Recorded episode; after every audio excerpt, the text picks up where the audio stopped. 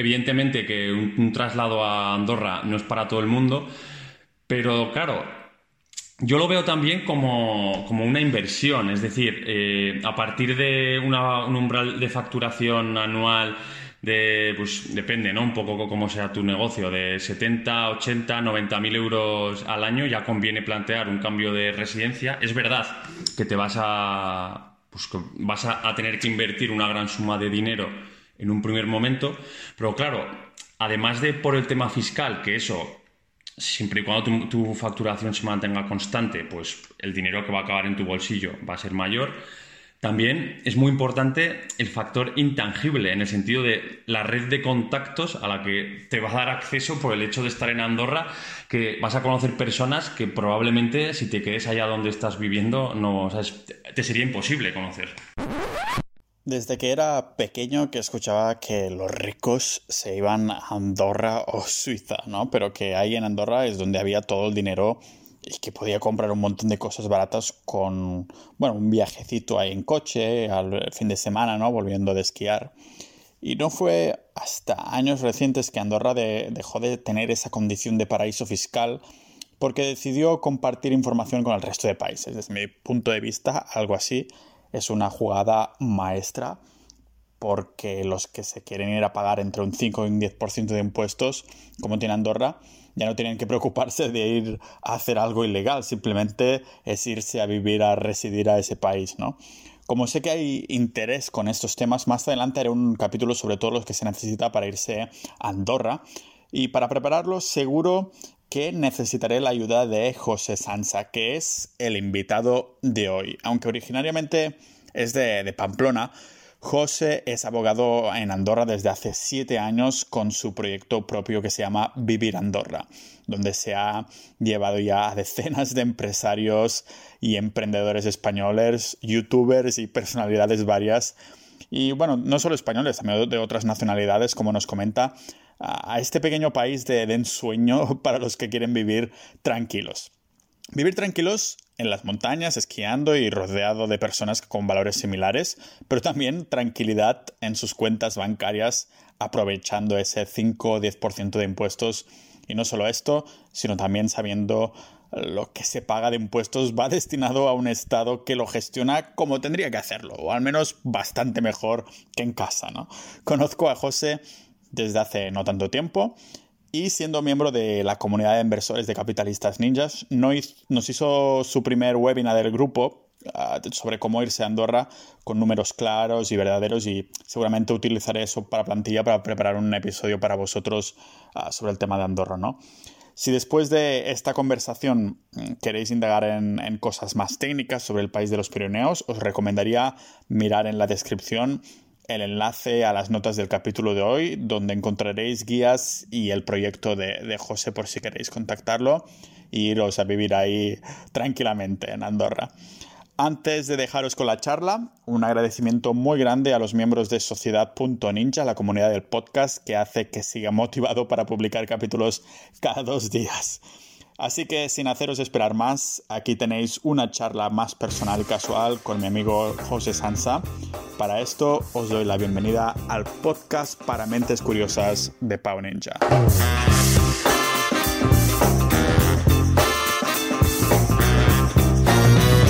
Eh, además, claro, tú ten en cuenta que Andorra recibe 8 millones de habitantes, salimos a 100 turistas por persona, ¿sabes? En un año. Y además del turismo, pues ahora está llevando cierto rumbo hacia la... Todavía es cierto que le queda mucho camino por recorrer hacia el tema de los negocios digitales y también de blockchain, criptomonedas y demás. De hecho, hay una ley que está en discusión en el Parlamento que, en principio, ya sabemos que las cosas de Palacio van despacio, se aprobará pronto. Que quieren atraer pues este tipo de perfiles también. Claro, porque sabemos que en tema de impuestos súper bien, los perfiles de gente con pasta en Andorra sabemos que muy bien, pero esto es una de las cosas que pensaba, ¿no? Que a veces pienso en ti cuando hablo sobre Estonia o hay interesados en, en Andorra, que pienso, hay como este pequeña, esta pequeña competencia, ¿no? De, ostras, a ver qué país lo va a hacer mejor. Y lógicamente las que, los que son un poquito más liberales, pues van un paso más por delante o simplemente los que quieren hacer las cosas bien, ¿no? Ah, ah, en Andorra, claro, hacerse ahí residente, crear la empresa y tal, vale una pasta inicial. O sea, si, te, si haces algunos millones o cientos de miles, te sale muy a cuenta igualmente.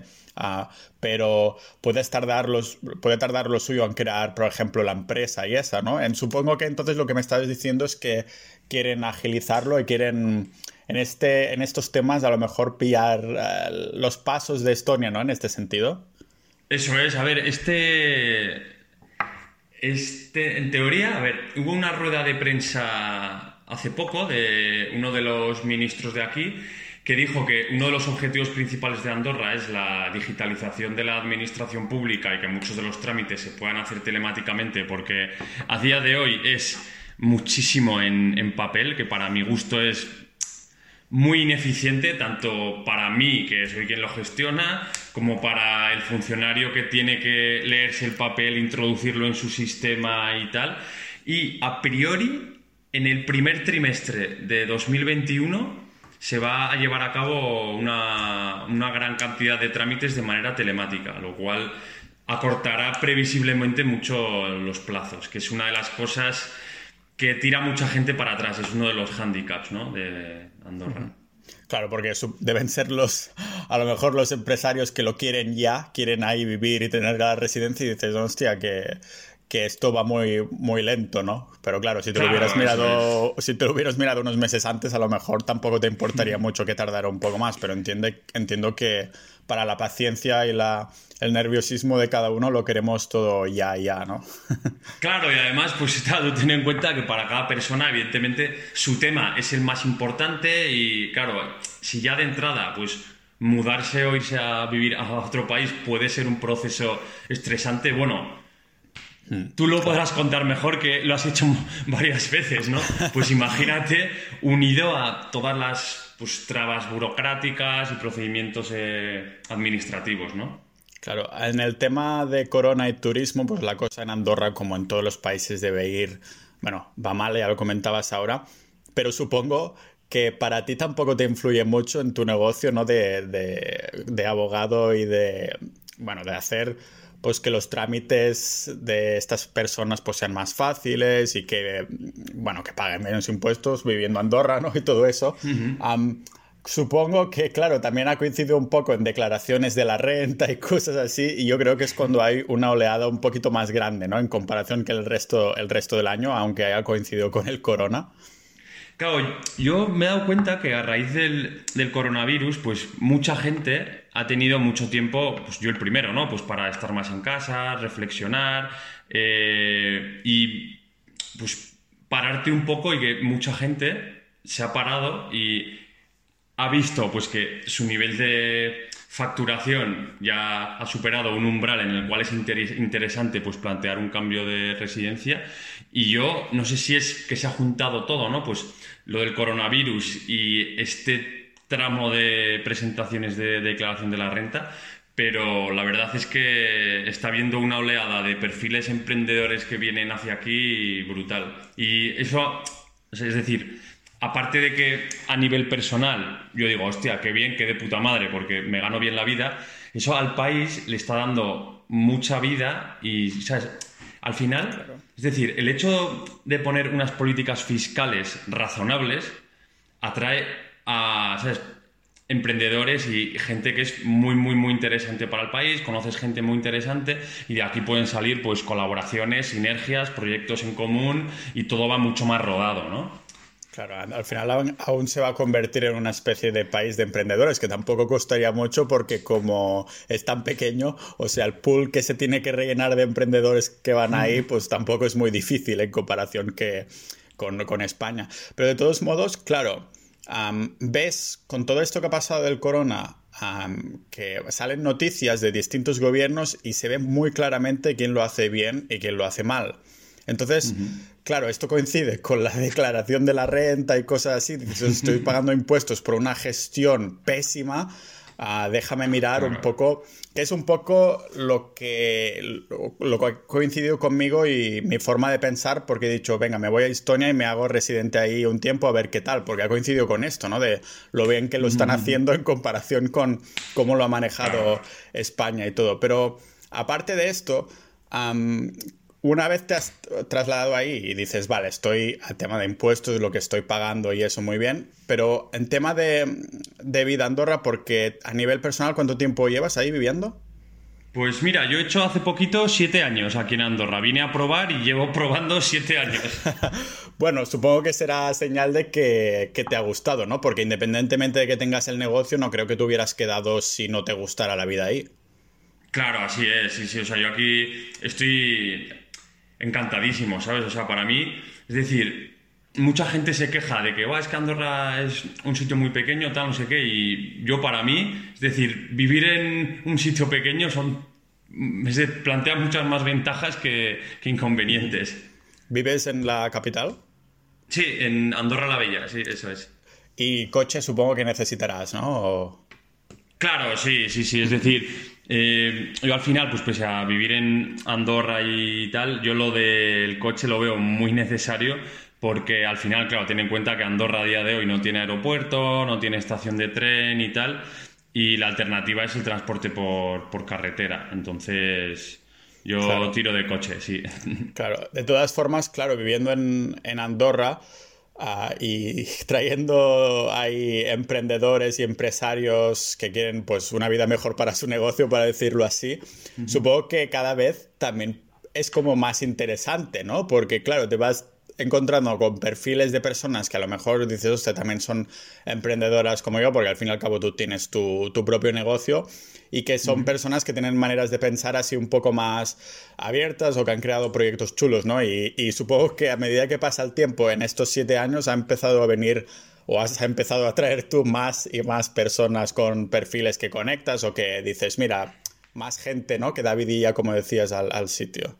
Desde luego, sí, sí. A ver, me parece muy interesante esto que comentas porque una de las cosas que me gusta de Andorra es que pues, la gente emprendedora que está aquí están aquí por la misma razón que tú por una muy parecida y todo el mundo tiene una historia. Y hablando de perfiles así un poco pintorescos. El otro día conocí a una persona, Pau, que bueno, me contrató una sesión de consultoría y tal, y estuvimos hablando porque se está mirando el tema de Andorra, que se dedicaba a una cosa que para mí, o sea, me explotó la cabeza. Agárrate fuerte.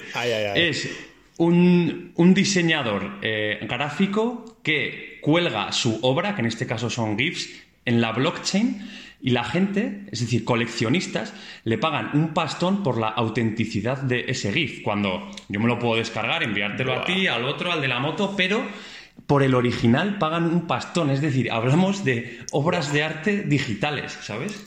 Hostia, a ver, a ver. Entonces, o sea, él, crea el GIF y es como, claro, yo ahora mismo me descargo cualquier cosa y no sé quién coño es el original. O sea, tendrías que hacer una. indagar ahí en Google e ir a la Deep Web y hacer un montón de investigación. O sea, esta persona.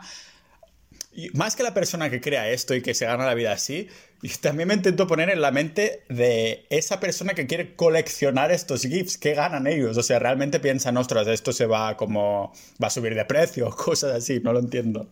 Si yo es que no lo acabé de entender porque yo precisamente a esta persona le hice esta pregunta, ¿no? Pero ¿qué interés tiene tener el original cuando, pues eso, al final es una cosa que es fácilmente reproducible, que se puede enviar y tal?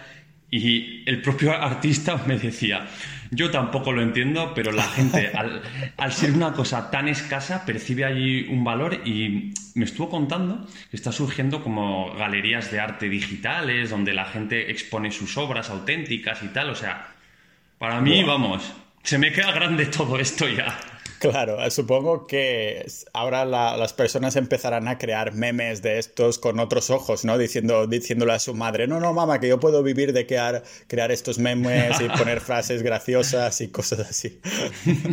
Hostia, pues no lo había pensado lo de los memes, porque sí están pues, los típicos, no, yo qué sé, pues del perrito majao y Diego del perrito haya asustado, que nadie sabe quién los ha creado, ¿no? O yo, al menos, vaya. Seguro que en la blockchain está por ahí el original y podéis comprarlo para, para coleccionar. Sí, para tenerlo ahí de fondo pantalla, ¿no? Sí. ostras. Claro, supongo que Ah, lo que decíamos de perfil, lo que hay que dejar claro es que por temas de confidencialidad, mejor. Seguro que hay personas así famosas o pseudo famosas que se han ido ahí y no hace falta que las menciones tú o menciones sus nombres porque seguro que aparecen ahí en, en prensa o, cosas diciendo: Esta persona se va a Andorra para no pagar tu cáncer en España o algo así.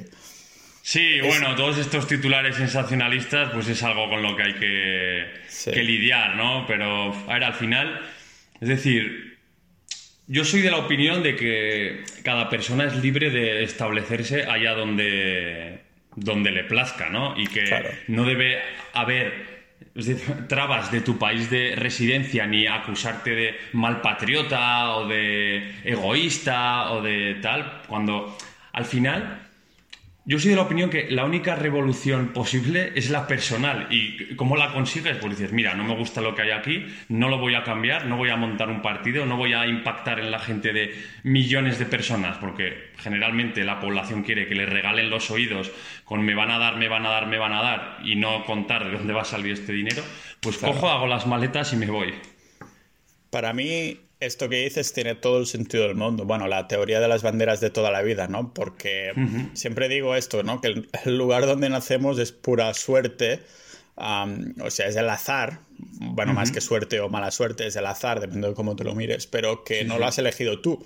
Entonces, ¿para qué tendrías que ah, decir, vale, me quedo aquí porque he nacido aquí y no puedo hacer nada? ¿Cómo que no puedes hacer nada? Puedes cambiarte la residencia ah, si tienes un estilo de vida que te lo permite, ¿no? Si a lo mejor no, no, no tienes por qué tener un, negocio digital, porque a lo mejor puedes simplemente buscar trabajo en ese país o puedes dedicar unos años a aprender la lengua de ese país si crees que eso te ayudará, ¿no? Ah, pero sí, desde luego. yo me quedo, yo también me pongo las manos a la cabeza, o más bien dicho a los ojos, cuando veo, de vez en cuando me hay un comentario de estos, ¿no? En mis, en mis vídeos, porque bueno, yo hago bastante público todo, todos estos temas de, digo, pues creo en esto, tal, tal, tal, y la gente dice, sí, pero ¿y entonces la sanidad? Que digo, a ver, que no sabes que los otros países también tienen sanidad? ¿Que te piensas que España es el único sitio donde se paga impuestos y recibes algo a cambio? ¿Qué? y luego también, a ver, hay mucho, mucho mantra que sí que se ha quedado en la conciencia de las personas, no se sabe muy bien por qué, de, pues eso, que si España tiene la mejor sanidad del mundo y que no hay ningún país que se le, que se le asemeje, que España es el modelo a seguir por parte de Estados Unidos y por parte del resto de países europeos en materia de la sanidad. Y tú fíjate que, según los propios datos del Estado español, el 30% de la gente tiene un seguro privado. ¿Qué quiere decir esto? Hostia, si la sanidad eh, pública gratuita, entre comillas, es lo que dicen, y universal es tan buena, hostia, ¿cómo un 30% de la población decide volver a pagar por un servicio que es cojonudo, ¿sabes? Claro. Es que yo por suerte no he tenido que, usar, digamos, las emergencias en este sentido de, de España y cosas así, pero claro, sabiendo cómo se gestiona todo el país, viendo todas estas noticias, no solo de corrupción, ¿eh? sino de malversación, de, ah, de, no saber gestionar, de poner a dedo personas ahí en las, eh, las empresas del IBEX y cosas así, eh, y que después las empresas pasa lo que pasa, que se tienen que ir comprando entre ellas para, para salir del, del bache durante unos años hasta que vuelva a ocurrir. Digo, ¿cómo puede ser que de pronto haya un sector que es de pues, la sanidad pública que de, pronto va bien, pero todo lo otro va fatal. No, me, no tengo, no tengo, no lo acabo de ver, no le veo el sentido. ¿Realmente es tan bueno como dicen o simplemente algo que se va pasando, como dices tú, ¿no? De boca en boca? Y es, es, que, claro, comparado a Andorra, Supongo que ahí estás, no sé si has tenido que usar mucho la sanidad pública, esperemos que no, señal que estás mega sanote, pero ¿lo has comparado un poco con España-Andorra o no hay tanta diferencia o cómo lo ves? A ver, eh, yo te cuento, hay una revista británica que se llama The Lancet, que sitúa a Andorra, lo ha situado varios años, como el, el, país con la mejor sanidad del mundo. ¿Por qué? No porque en Andorra haya centros y hospitales top a nivel mundial, sino porque, uno, es un sistema que se basa en el, en el copago, lo cual, bajo mi punto de vista, no es algo malo porque genera también una corresponsabilidad con el paciente, en el sentido de que tú cuando vas realmente a la, pues, al médico, sea porque lo necesitas y tienes que abonar un 25% del acto médico. Y si es para una intervención quirúrgica u operación, solo tienes que pagar el, el 10%. Y respecto de este 25 o 10%, dependiendo del caso, si lo quieres tener cubierto, puedes contratar un, seguro complementario. ¿no? Y en respecto a mi caso personal, eh, yo sí que me tuve que operar de la nariz porque no respiraba bien y tal. Y me mandaron a un hospital de Barcelona bastante top, no sé si lo, si lo conoces, el, el Centro Tecnon. Vale, lo habías mencionado, es verdad, alguna vez que habíamos hablado, sí. Sí, pues es un hospital privado, entonces, claro, te derivan allá eh, y te operas gratis, sin, listas de espera ni nada de esto. Por lo tanto, joder, yo lo veo muy. Es bastante superior a, lo que es la sanidad pública, digamos, habitual en, en España que claro, presta servicio a todo el mundo y demás, pero también hay mucha gente que se queda por el camino en forma de listas de espera, que este es un tema que muchas veces no se toca, ¿no? Claro, sí. Pero de todos modos, para aparte de, la sanidad y estas cosas, eh, ¿no crees tú que, claro, viniendo de, de dónde eras, de Madrid? De Pamplona. Ah, Pamplona, de acuerdo, sí, sí, sí. Pues, claro, ¿Hay alguna cosa que dices, esto creo que España lo hace un poquito mejor que Andorra? ¿O realmente no has encontrado nada de eso? Mm. Me refiero no solo de sanidad, ¿eh? de cualquier cosa. Salir de fiesta. Claro. Los Sanfermines, por ejemplo, Paul. Los Sanfermines de plan. Yo fui a unos Sanfermines hace muchos años, en 2009 o así, imagínate. Sí, estaría por ahí también, sí. sí, sí. Un calor, madre de Dios. Sí, sí. ¿Vas por ahí, Pamplona, alguna vez? Supongo que visitar familia o cosas así. Sí, ¿O los has, convencido, o los has convencido para que vayan a vivir a Andorra? No, de momento no. De momento no les he convencido. Pero sí, sí que voy. Tengo más o menos unas cuatro horas y media en coche o así. Claro. Porque esta es una de las cosas que llama más la, atención, o sea, porque tenemos un montón de opciones de países. Si se quiere ir solo a pagar menos impuestos, después la gente ya empieza a pensar un poco y dice, vale, aparte de pagar menos impuestos, también quiero tener un buen estilo de vida, ¿no? Entonces, Andorra parece ser la primera opción que todo el mundo considera, no solo porque salen las noticias como Jordi Pujol, Andorra, no sé qué, no, sino porque dicen, ostras, estaré cerca de casa, ¿no? Podré ir ahí a visitar España y todo eso. ¿Te encuentras de, clientes que hayan venido que, ah, que al final, de algún modo, aún estando en Andorra y relativamente cerca de España, lo acaban, no voy a decir aburrir, pero que simplemente dicen yo quiero volver a España. ¿Hay algún cliente que se ha hecho, haya hecho marcha atrás? No, la verdad es que ninguno. La verdad es que todos se han adaptado muy bien y claro, una de las cosas muy importantes de Andorra también, de cara a adaptarse a un nuevo país, es que pese a que el idioma oficial es el catalán, es el único oficial, todo el mundo habla castellano. Entonces es un hándicap menos respecto a otras, a otras opciones, ¿no? Seguro que tú eres el responsable por haber traído tantos españoles a Andorra y ahora se, crea el, ecosistema español ahí, ¿no? en eso estamos, en eso estamos. ese, es el plan, ¿no? ¿Tienes también clientes ah, de Latinoamérica? Sí, también, sí, sí. También tengo clientes de Latinoamérica que para ellos, imagínate, sí que es un, un gran cambio, ¿no? Venir a Europa y venir a, dentro de Europa a Andorra. Claro, ¿se van directamente desde Latinoamérica a Andorra o realmente antes intentan hacer un, salto a algún país que sea más fácil o cosas así?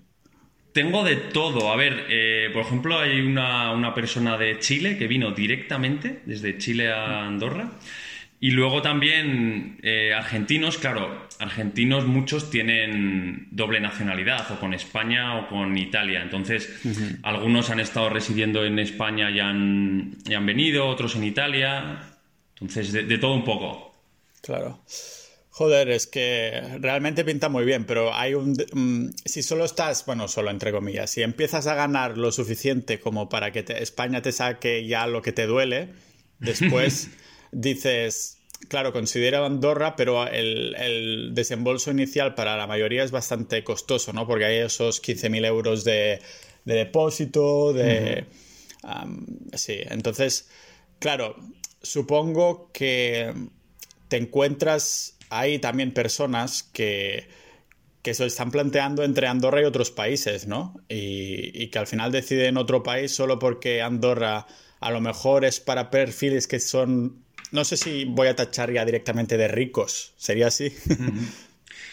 bueno, eh, a ver, esto Depende un poco, lo primero de todo, de la, noción que cada uno tenga de rico, ¿no?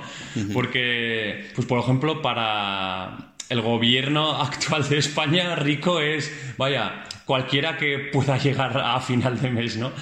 Y centrándome un poco en, en tu pregunta, a ver, evidentemente que un traslado a Andorra no es para todo el mundo, pero claro, yo lo veo también como, una inversión, es decir, eh, a partir de un umbral de facturación anual de, pues depende, ¿no? Un poco como sea tu negocio, de 70, 80, 90 mil euros al año, ya conviene plantear un cambio de residencia. Es verdad que te vas a, pues, vas a tener que invertir una gran suma de dinero en un primer momento, pero claro, además de por el tema fiscal, que eso siempre y cuando tu, facturación se mantenga constante, pues el dinero que va a acabar en tu bolsillo va a ser mayor. También es muy importante el factor intangible, en el sentido de la red de contactos a la que te va a dar acceso por el hecho de estar en Andorra, que vas a conocer personas que probablemente si te quedes allá donde estás viviendo, no, te sería imposible conocer. Claro, supongo que a la que te viene un cliente nuevo, de las cosas que te debe preguntar después de haber montado la empresa y todo, te dice, oye, ¿tienes algunos contactos para si quieren ir a hacer algún café o algo, no? Sí, además, directamente yo se lo propongo, ¿sabes? De ir a, tomar algo o a cenar o lo que sea y en este sentido tenemos una, una comunidad bastante, bastante guay creada. Así que si algún día vienes por Andorra, ya me dirás y te los presento. Que sí, que sí. Yo tenía, yo tenía ganas porque, bueno, para darle un poquito al esquí o al snow, que no se me da nada bien, pero... Porque yo de pequeño decía, ostras, Andorra, no sé qué, queda súper lejos. Y ahora digo, ostras, qué cerca que queda Andorra, ¿no? y es uno de los planes que tenía para, para este año, ir ahí con un par de amigos a, hacer esto, a estar por ahí en Andorra unos días y tal. y claro, aprovechar también para para conocerte y ir por ahí y todo. Pero claro, bueno, después shit happen, ¿verdad? Eso es, sí, sí. todo eso. te quería preguntar con el, tema de, estudiar, porque tú estudiaste Derecho, ¿verdad? Estudié Derecho y ADE, las dos. Las dos. te, ¿Te pilló porque sí? O sea, en el sentido de que de pequeño ya decías, yo quiero ser abogado o algo así, o cómo fue la cosa. No, para nada, para nada. Yo, bueno, yo soy de la opinión de que con 18 años, igual era mi caso particular, uno no es lo suficiente maduro para tomar una decisión pues, tan importante, ¿no? Como de, hostia, eh, es una decisión que te va a condicionar tantísimo el resto de tu vida. Sí que siempre me ha gustado mucho, pues, las, la economía y el derecho más, no en el sentido de tener que estudiarte un tocho, sino de pues ver vacíos legales y cosas de estas y, saber pues dónde puedo pisar, dónde no, dónde es un terreno pantanoso. Y entonces yo, sinceramente, mi intención era, mira, me matriculo en ADI Derecho, estoy un año, veo cuál me gusta más y luego decido. Luego, claro, pues la vida de estudiante, tal, no sé qué, vi que me lo podía sacar y que al final salir con dos carreras siempre es mejor que salir con una, aunque ninguna de las dos cosas te garantice nada en la vida, porque yo lo que he notado también en el sistema educativo son muchas carencias de habilidades para los negocios. No sé si en esto estás de acuerdo conmigo o no. Sí, totalmente, totalmente. Es que te enseñan a hacer un montón de operaciones con letras y cosas así, pero después no te preparan para, nada en cuanto a ni emprendimiento ni negocios del día a día, ¿no? De lo que es realmente eh, tener un negocio porque mm. se da como por hecho que todo el mundo quiere ser asalariado o incluso funcionario. Eso es, de hecho, claro, no te enseñan nada de negociación, hablar en público, ventas. O sea, te enseñan ventas, pero ventas, pues sí, que igual funcionaban en el siglo XX o en el XIX, pero nada de marketing digital o Claro, a mí lo que me hubiera encantado es hacer ah, cosas relacionadas a lo mejor con, lo que decías tú, ¿no? A lo mejor hablar en público, comunicación, porque a mí, por ejemplo, me encanta el audio, me encanta la, radio, pero tengo problemas ahí comunicando, que siempre lo estoy diciendo en el podcast, que soy medio disléxico, lo, mezclo con el catalán, no sé qué. Ah, claro, imagínate si desde pequeño me hubieran dicho, ah, pues vamos a hacer esto, ¿no? Sí que me acuerdo que en, en mi escuela primaria teníamos como, era la única escuela de por ahí que teníamos, teníamos una radio propia de la escuela, una radio que ¿Ah, se podía escuchar ah, solo por la localidad ahí de Vilafranca, ¿sabes? qué chulo, ¿eh? Sí, si salías de ahí Ah, no podías. O sea, era solo como una frecuencia solo de ahí. Y, me acuerdo que eso lo disfrutaba yo un montón. Que a veces nos ponían a nosotros como técnicos, o sea, los niños hacían de técnicos y los niños hacían de locutores. Y entonces experimentabas un poco los dos mundos, pero claro, una vez a la semana. Pero yo solo disfrutaba literalmente y figuradamente como un crío, ¿no? Ah, y claro, eso es súper interesante. Pero claro, era una iniciativa que hizo la escuela. No es que se intentara estandarizar o que fuera el gobierno, ni mucho menos. Es algo de la escuela que dijo, bueno, esto nos lo dejan hacer, vamos a hacerlo. El problema es que, claro, después vas a la secundaria y ya te intentan poner un poco medio en serio, ¿no? de decir, oye, que tienes que elegir una carrera, que yo cambié como un montón de veces. sí. Tú, claro, tú empezaste las dos y las terminaste sí o sí, ¿eh? No, no tuviste ningún tipo de, ay, ay, ay, eso es lo que quiero hacer, me cambio, no sé qué, o qué temas estás ahí que, que te interesaban. Pues, a ver, la verdad es que, pues eso, como tampoco sabía muy bien qué es lo que quería hacer, de estudiante se vive muy bien, para que nos vamos a engañar. Una carrera eran cuatro años y con dos ya pasa a, seis, entonces eh, se les tira un par de años más a la vida de estudiante, que está muy bien, ¿no? Y luego, respecto a mis, a mis intereses, eh, a mí siempre me ha gustado mucho pues, todo el tema de empresa, derecho mercantil, derecho fiscal, también eh, impuestos y, todo esto siempre son unas materias que me han, me han interesado bastante. Sí que es cierto que España es un país ultra, mega, hiper regulado y es muy complicado estar al día porque cada, cada año se publican pues, miles de páginas en el, en el BOE y claro, te tienes que dedicar casi en exclusiva para, para estar actualizado, pero sí son las dos materias que más, que más me gustan. ¿Tú normalmente en tu tiempo libre estás ahí leyendo sobre estas cosas? En mi tiempo libre no, dedico horas de trabajo. En mi tiempo libre soy más de pues, leer libros pues tipo ensayos y demás, pues de economía, me gusta bastante leer, pues de liberalismo o de sino pues de biografías de personajes que para mí son, son referentes, ¿no? Pues tipo Steve Jobs, y Elon Musk, los típicos, ¿no? Sí. Ah, ¿Cómo se llama el libro este de hace tantos años? El The Wealth of the Worlds from Adam Smith, creo que era este. The Wealth of Nations, la riqueza de las naciones. Sí, Eso. Sí. sí, digo, es que te he preguntado, he ido, he enfocado un poco las preguntas, la pregunta ahora hacia ahí, porque te iba a decir directamente, oye, tú lees mucho, ¿no? Porque no lo sabrás, pero te he mencionado hace una o dos semanas en uno de los capítulos que hago random del podcast, que a finales de mes me, me tumbo en la cama y empiezo a decir cosas de que me vienen a la mente o cómo ha ido el mes y todo eso. Y digo, me gustaría leer más en español porque me acuerdo de hacer un webinar con a José Sansa y digo, y me acuerdo que tenía un montón de vocabulario y digo, este tío debe leer un montón, me gustaría hablar como él, no sé qué, y seguro que en esta conversación también nos has soltado algunas perlas y digo, José seguro que tiene que leer un montón. pues mira, ahora mismo estoy con Patria, estoy leyendo Patria y a la vez que la serie... ¿Cómo se llama? Patria, no sé si lo conoces. Pues no, Patria. Es, una novela, o sea, no es un ensayo en este caso, es, una novela de Fernando Aramburu, creo que se llama, y es, eh, recrea, digamos, eh, la vida en un pequeño pueblo del, País Vasco cuando ETA dejó las armas y tal, y ha salido la serie hace poco en, HBO también. Ah, hostia.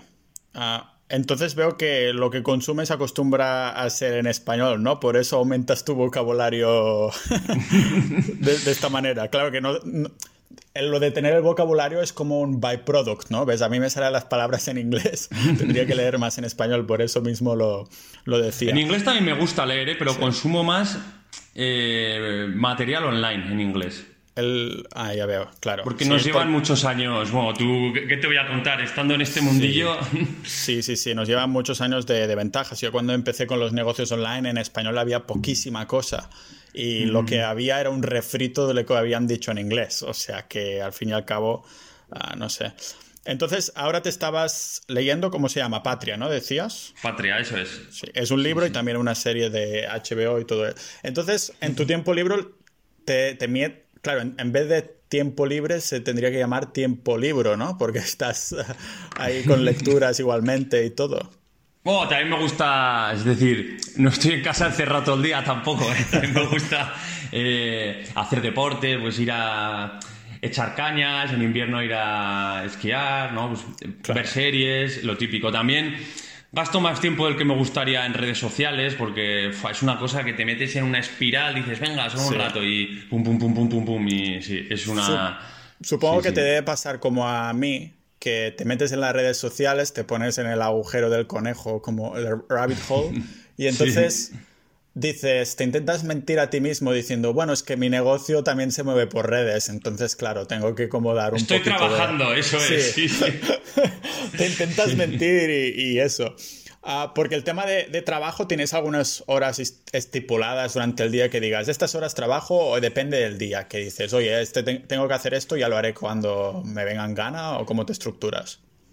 Pues mira, eh, la verdad es que no tengo un horario fijo en el sentido de, pues, de tal hora a tal hora. Me intento amoldar bastante a las necesidades del cliente, pero sí que tengo una máxima que es eh, fines de semana intento no trabajar absolutamente nada. Sábados y domingos nada. Aunque bueno, siempre hay excepciones y días en los que sí que tienes que, que currar, ¿no?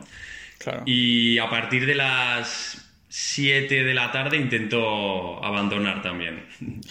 claro. Y ahora estoy también en un proceso que es una cosa que me cuesta mucho de delegar, de intentar delegar cada vez más tareas, formando equipo, bueno, una cosa cuando difícil. Cuando lo tengas 100% por la mano, si eres capaz, dime cómo, porque creo que de las personas que he hablado, ninguna persona es capaz de de tener una delegación 100% exitosa, ya, sea porque lo ha delegado todo o porque la delegación le ha salido bien. Bueno, había una persona que, ha venido dos veces al podcast, que es Víctor Correal, que tiene como una especie de Netflix de documentales que se llama Guide Dog, que tiene la delegación creo que casi al 100% de, de este proyecto, pero que es una agencia que tiene contratada creo que en la India y entonces esta agencia se va como expandiendo o reduciendo dependiendo de la demanda que tenga. O sea que él no se tiene que preocupar más que, más que de pagar. Digo, claro, eso dicho así parece muy sencillo, ¿no? Dicho así, pero tú, siendo tu propio proyecto, yo, yo, empiezo a pensar, esto no lo quiero dejar en manos de alguien. ¿Y si me hace esto y se peta todo? No sé qué, ¿sabes? O ¿y si esto sale mal y después de esta persona... Claro, digo, ¿cómo...? Hay que, tiene que haber algo ahí en lo que no hayamos encontrado, ¿sabes? De sobre la delegación, porque yo aún no he encontrado la manera de estar totalmente satisfecho con esto. A ti te pasa lo mismo, ¿no? Sí, a ver, yo lo veo el tema de la delegación un tema muy interesante y a la vez muy difícil. Y volvemos otra vez a retomando un poco el hilo de antes y una cosa para la que no te forman, es decir, nadie te forma a decir, mira, y cuando tengas una empresa y tengas que delegar, tienes que hacer esto, esto, esto y esto, ¿sabes? Y luego también yo, yo peco mucho de una cosa que yo llamo el síndrome del examen tipo test, ¿no? ¿Qué quiere decir esto? Uy, a ver, cuéntame, esto es interesante. pues mira, eh, imagínate, tú tienes que hacer algo, ¿no? Pongamos, por ejemplo, delegar una, tarea, pues para tú tener más tiempo para dedicarlo a otras cosas, ¿no? Claro, yo me como mucho la cabeza de eh, pros, contras, eh, lo tiro por aquí, lo tiro por allá, por este otro camino, por esta otra vía. Entonces, yo creo que los seres humanos, o yo al menos, tenemos este sesgo de que pensamos de que solo hay un camino correcto y una respuesta correcta. Es decir, que solo la A, la B o la C es la correcta. Entonces, claro, evidentemente todos intentamos ir por el camino correcto, pero eh, van surgiendo dudas. a lo largo de este, de este camino y nos auto boicoteamos diciendo, hostia, que la respuesta correcta era la A y no la B, que es la que he puesto yo. Pues así pasa un poco con, con la delegación, o al menos me pasa a mí, ¿no? Sí, tienes toda la razón. Y ahora que lo dices, a lo mejor podría ser también esto uno de los motivos que hay mucha gente que copia a los otros. O sea, que copia directamente en el sentido de que, claro, como a esta persona le ha ido bien así, pues mejor que yo también lo haga así. O sea, que, que, mi nombre de marca también sea así o que mi web diga las mismas cosas pero con unas palabras ligeramente distintas y, y estas cositas, ¿no? Cuando realmente a lo mejor no, no, es que sean todos estos detallitos lo que hayan ido bien, sino que era algo totalmente distinto, ¿no? Esto queda muy vago, pero lo que acabo de decir es como muy, muy vago, pero yo ya me entiendo y seguro que alguien de los que nos escuchan también uh, nos entenderán, ¿no? Pero, buah, sí. ¿Y ahora estás entonces intentando delegar o es algo que vas mirando solo de vez en cuando? De, venga, voy a intentar delegar esta parte. Eh, bueno, de hecho, he incorporado una persona al, al, equipo y tal, y pues estoy formándola y tal. Y sí, sí, o sea, lo estoy haciendo, es una cosa que me cuesta también, pues por lo que comentabas tú, ¿no? De hostia, que igual me jode el negocio, me pisa un cliente o tal, y si luego con toda esta información o toda esta formación que yo le he dado se va y monta su negocio y me hace la competencia, tal. Yo creo que estos son miedos que todo el mundo tiene, ¿no? Claro, porque igualmente este miedo podría mm, eh, tomar otro camino en el sentido de que uh, tienes este miedo de que a lo mejor me, uh, me, crea algo y crea la competencia, pero es que si no fuera a través de ti y ya tuviera esta idea en mente, lo crearía a través de otra persona, o sea, que se informaría de otra manera, ¿no? Y entonces sí, sí, lo haría sí. igualmente. Entonces, supongo que tu trabajo sería pues uh, hacerla sentir a gusto, ¿no? Que, que, que, sea un trabajo que es como ella se espera y todo eso para que después diga, hostia, pues creo realmente en este proyecto, ¿no? Para, para seguir ahí. Sí, sí, desde luego, sí, sí. A ver, yo creo que una de las cosas muy importantes es hacer sentir a la gente de tu equipo que realmente es decir, la importancia de aquello por lo que están trabajando, ¿no? Y claro. sobre todo, saber transmitir esto y no en plan, mira, aquí tienes la lista, tienes que hacer estas 10 cosas, contáctame cuando las hagas, ¿no? sí. De todas formas, no sería tan fácil solo por, bueno, solo entre comillas, de saber cómo funcionan las leyes de Andorra, tener tu propio negocio en Andorra y tal, de empezar a traer clientes españoles, porque tú llevas ya años en, en la red y tienes, uh -huh. tu, tienes tu marca. La gente que, que se empieza a informar sobre Andorra, seguramente tu nombre es de los primeros que sale por ahí. O sea que no es tan fácil como simplemente informarse de las leyes. Bueno, que no es fácil igualmente, pero sí, ya me sí, entiendes, sí. ¿no? Que el, el, negocio, crear el negocio en sí sale de, Uh, de mucho más tiempo y, y, tener esa imagen, esta marca y todo. Uh, sí, de desde luego, desde luego. Sí. Sí, Yo creo que es una combinación de lo que tú dices, ¿no? Conocimientos, marca personal y presencia en Internet. Sí, sí. Claro. Uh, y que muchas veces esta presencia en Internet no necesitas hacer las mil maravillas, solo dar la cara, ¿no? Como haces tú, por ejemplo, que, uh -huh. claro, has hecho, eh, hiciste el primer webinar para nuestro grupo de capitalistas ninja y, y, cuando te he dicho, hostia, la entrevista, ¿quieres hablar por el podcast? Y has dicho, venga, sí, ¿sabes? Y lo hemos dicho en uno o dos días, que, que es dar la cara y esto ya es como el 80%, diría yo, de, de la imagen uh, de Internet, ¿no? Está claro, sí, sí. Sí, totalmente. Um, de todas formas, uh, tú estás como súper contento con Andorra y, y, también los clientes lo están, ¿no? Sí, desde luego, sí, sí, sí. Yo ya te digo que mucha gente Claro, Google muchas veces, y esto me lo dicen muchos clientes, no hace justicia a cómo es luego Andorra y dicen, joder, pero si en Google parece que es una calle y ya está, no sé qué, y sí. qué voy a hacer ahí tanto tiempo, tal, no sé qué. Pero uh -huh. la realidad es que luego está aquí todo el mundo encantado. O sea, a ver, aquí al final, o sea, sí es un sitio pequeño, pero hay de todo. O sea, tienes eh, Zara, tienes supermercados, tienes sanidad pública, tienes carreteras, tienes cine, tienes, es decir, tienes todas las prestaciones que pueda tener una ciudad media, ¿no? En, claro. en España o en cualquier otro país. Sí. Claro, es. Eh, supongo que, y es lo que recomiendo, porque a veces peco de esto, que yo a veces voy a, a, los extremos, ¿no? Si digo, venga, me voy a Andorra por los impuestos y ni me preocupo de vivir antes hay unos meses para ver si me gusta a lo mejor o cosas así. Yo soy este, este perfil de persona. Por ejemplo, a Estonia sí que había venido un par de veces, pero no, pasar más de uno o dos días. Y claro, digo, venga, me voy directamente, venga, me pillo un alquiler entero y tal, que he tenido la suerte, que me ha gustado, ¿no? Bueno, ahora empieza el frío, pero... Pero claro, supongo que tú le recomiendas a las personas de, hostia, pero ¿estás seguro que te va a gustar o ya lo tienen normalmente mega seguro?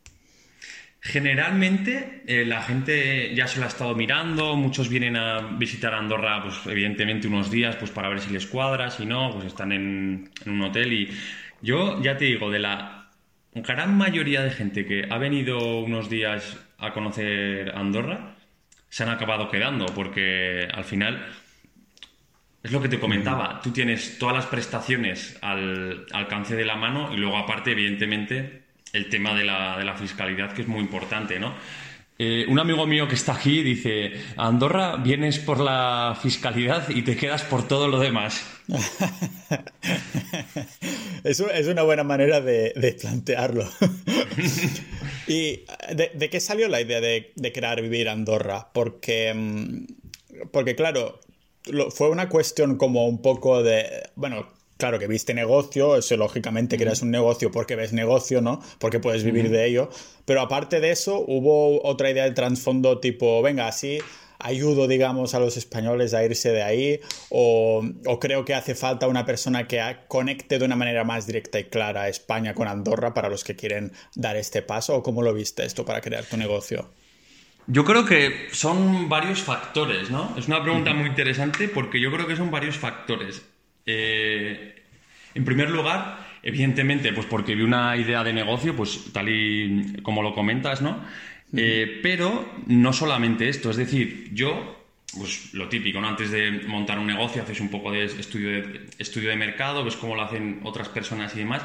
Y yo veía que la gente que ofrecía este servicio eh, daban como un aspecto muy diferente al que yo quiero transmitir, es decir, más pues como muy serio, muy tradicional, muy tal, eso uno. Luego dos, en muchos casos, que esto sigue así a día de hoy, la información no está actualizada y por lo tanto eh, mucha información que ellos han publicado no se ajusta a la realidad y la gente luego eh, tiene, tiene sorpresas, ¿no? Y luego tres, porque para mí es muy importante el tema de, la comunidad, es decir, de, crear una, comunidad de emprendedores. Y esto que te voy a contar lo digo aquí en, primicia para el podcast. Eh, yo, yo cuando vine a Andorra, pues lo que te comenté, ¿no? Ahí en, 2013, claro, yo aquí no conocía a nadie, no conocía gente con la que salir, no conocía pues, eso, gente y al final... Eh, esto creo que es uno de los valores diferenciales que yo puedo aportar porque es, es, decir, como yo en el año 2013 cuando vine aquí me vi solo, pues dije, hostia, yo no quiero que la gente se sienta como yo me sentí, ¿no? y entonces eh, para mí es muy importante el tema pues, de pues eso, que la gente esté a gusto, de crear comunidad y de, de alguna manera pues eso, ¿no? Eh, salir entre todos, organizar cosas, ir a echar cañas, a esquiar, a andar en bici y creo que es, pues eso, que aparte de los, la fiscalía y los impuestos, que está muy bien, pues la vida social, pues también hay que trabajársela, ¿no? Supongo que te puedes poner medallas en este sentido, ¿no? De que la gente que es emprendedora pueda tener este contacto más casual, no tan de traje y corbata, como decía, que como eres tú, y, poder salir con estas personas que antes no estaban. Entonces, ah, eres parte de, la solución, ¿no? O sea, eres la solución en este sentido, porque si todo lo otro eran agencias de estas súper serias y después eres capaz de ofrecer a los clientes esta vida social, porque justamente en el podcast ya, son varios capítulos los que mencionábamos tanto con invitados como, como yo mismo, ¿no? De, lo importante que es esto de tener la vida social, que muchas personas se lo toman como si fuera algo de lo que estar avergonzado, de, ostras, yo quiero tener vida social, que como que parece que te... que, que, que dejas el poder, o sea, que estás dando el poder si dices algo así, pero que en verdad lo han demostrado un montón de veces los estudios que es uno de los, si no el más el indicador más fuerte en cuanto a, satisfacción y felicidad y también incluso longevidad y cosas así, ¿no? De que la gente que vive un montón de años acostumbran a ser esas personas que, tienen una, vida social muy fuerte. Y yo me siento muy identificado con lo que dices porque he vivido ya en, muchos países en los últimos 5 o 6 años y, precisamente los países que tengo mejores recuerdos son cuando he creado enlaces más fuertes, ¿no? Que cuando estás... Me he encontrado también en algún país en el que me ha costado un montón... Ah, conocer gente e incluso, incluso encontrar actividades en las que haya gente que me pueda hacer un poquito, ¿no? Ah, porque, por ejemplo, aquí sí que los domingos voy a hacer paddle y, y, está muy bien esa gente, somos bastantes personas estonios de ahí los estonios y yo. Ah, pero claro, tampoco los puedo, los puedo llamar amigos, ¿no? Porque son, son el grupo de paddle, pero nadie dice, venga, vamos a hacer unas cañas o cosas así, sino que son el grupo de paddle. Y esto yo creo que ya ayuda bastante a no sentirte solo, pero a la vez no es esa conexión social que a lo mejor hay que trabajar de forma activa, ¿no? Y si estás haciendo de este, este puente, es algo, mm, es como una herramienta que a lo mejor los clientes no creen que están pagando, pero que realmente incluso es más eficaz que lo que pueda ser después, aparte de pagar pocos impuestos, ¿no? Y más valioso, sí, sí, desde luego, porque yo coincido plenamente en lo que dices, que es decir, el tema de las relaciones sociales, de tener un núcleo social y todo esto, o sea, es algo, es uno de los pilares de la vida de, de cualquier persona. Y hay varios estudios que apuntan en la dirección que dices, ¿no? De más longevidad, más felicidad, mejores recuerdos, sí, sí, totalmente. Totalmente. Bueno, José, pues nada, que te quería dar las gracias por haber venido como, como invitado y también, aparte de era lógico que íbamos a hablar de, impuestos y de Andorra, ¿no? Pero que también tener un poquito de luz en cómo eres tú como persona, de los intereses que tienes, que ya hemos visto que estás totalmente enfocado a ser una persona de un vocabulario mega, mega, extenso y todo. Así que nada, que... Muchas, gracias, a ti.